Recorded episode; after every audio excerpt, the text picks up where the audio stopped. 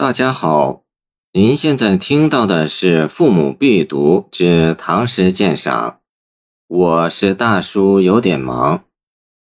金乡送韦八之西京，李白。客从长安来，还归长安去。狂风吹我心，西挂咸阳树。此情不可道。此别何时遇？望望不见君，连山起烟雾。李白于天宝八年（公元749年）春天，东游齐鲁，在山东金乡遇见来自长安西京的老朋友韦八回长安，写下这首送别诗。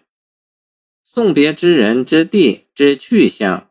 在诗题中都做了交代，而诗所要书写的，则是由送别勾起的怀旧和无法舍弃的长安情节。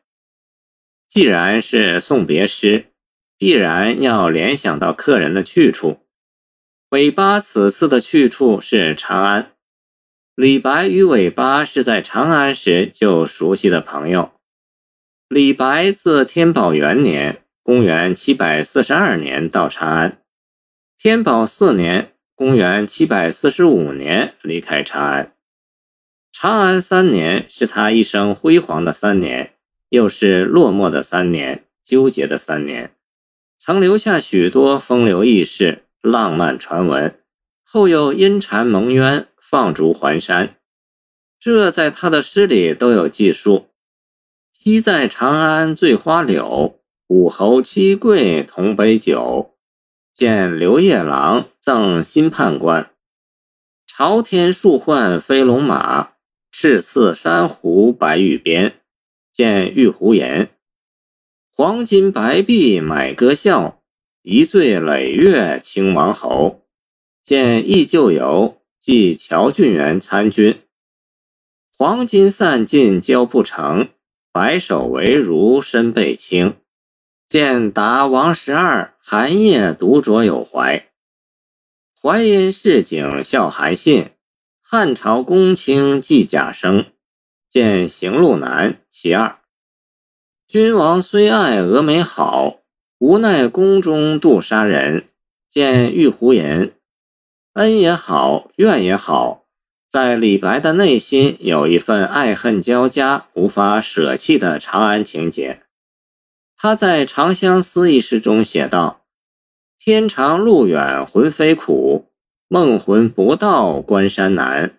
长相思，催心肝。”送别尾巴时，李白离开长安已经四年，长安依旧是他的梦中情人，心头之爱与心头之痛，故特别郑重地说：“客从长安来，还归长安去。”这两句看似漫不经心、随意落笔，实乃精心设计、暗藏机书。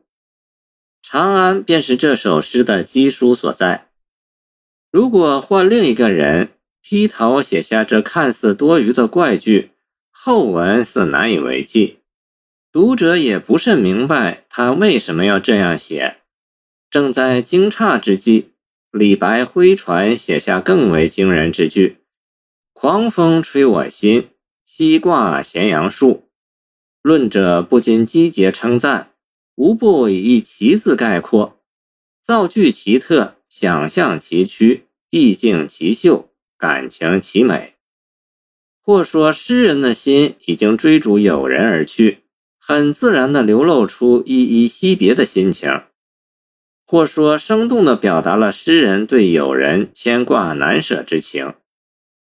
其实，李白这阵心灵的十级狂飙，并非由于尾巴，而是因为长安引起，故不惜在开头重复言之，而且在第三句又再度出现长安的重叠意象。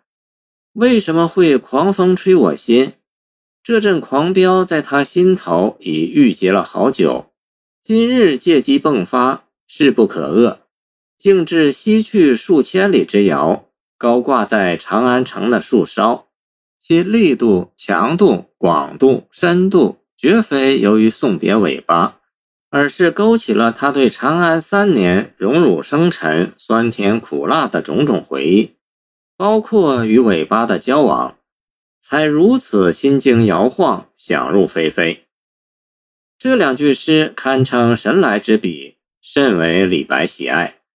在不久后写的《闻王昌龄左迁龙标，遥有此寄》中，又写道：“我寄愁心与明月，随风直到夜郎西。”但后者所处情景与宋尾巴不同。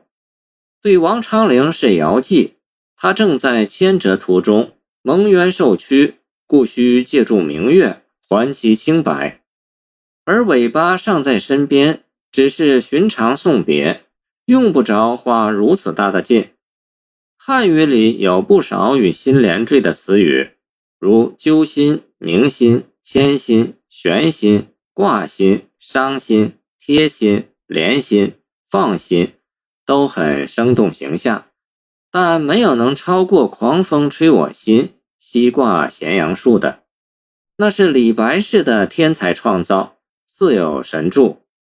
正由于李白此时的意念意象都专注集中在长安，而非尾巴，才有五六两句的“此情不可道，此别何时遇”。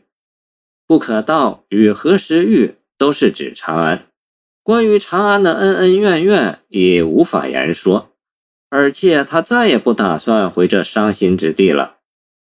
如此，才与上文“客从长安来”。还归长安去相衔接，才说得通，才够狂风吹心的分量。如果只是送尾巴，何必把心挂在遥远的目的地呢？有什么不可当着面说的呢？最后两句“望望不见君，连山起烟雾”，连用了两个“望”字，表明时间过程，也暗示心理过程。李白此时送的是尾巴，望的却是长安。君字双关，归结之西京体旨。李白既想长安，爱长安，又恨长安的复杂心结，是一辈子都解不开的。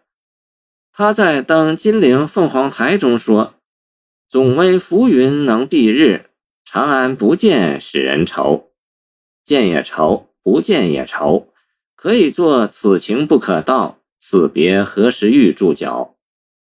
总之，这是一首独特的送别诗。送别的对象是尾巴，意念的却是长安。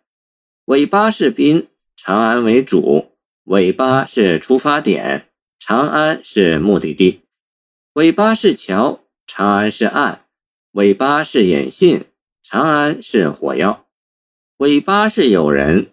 长安是亲人，尾巴是送别的一杯酒；长安是杯不离手的酒饮，尾巴是信使，是青鸟；长安是正在远处招手的情人，是红手绢。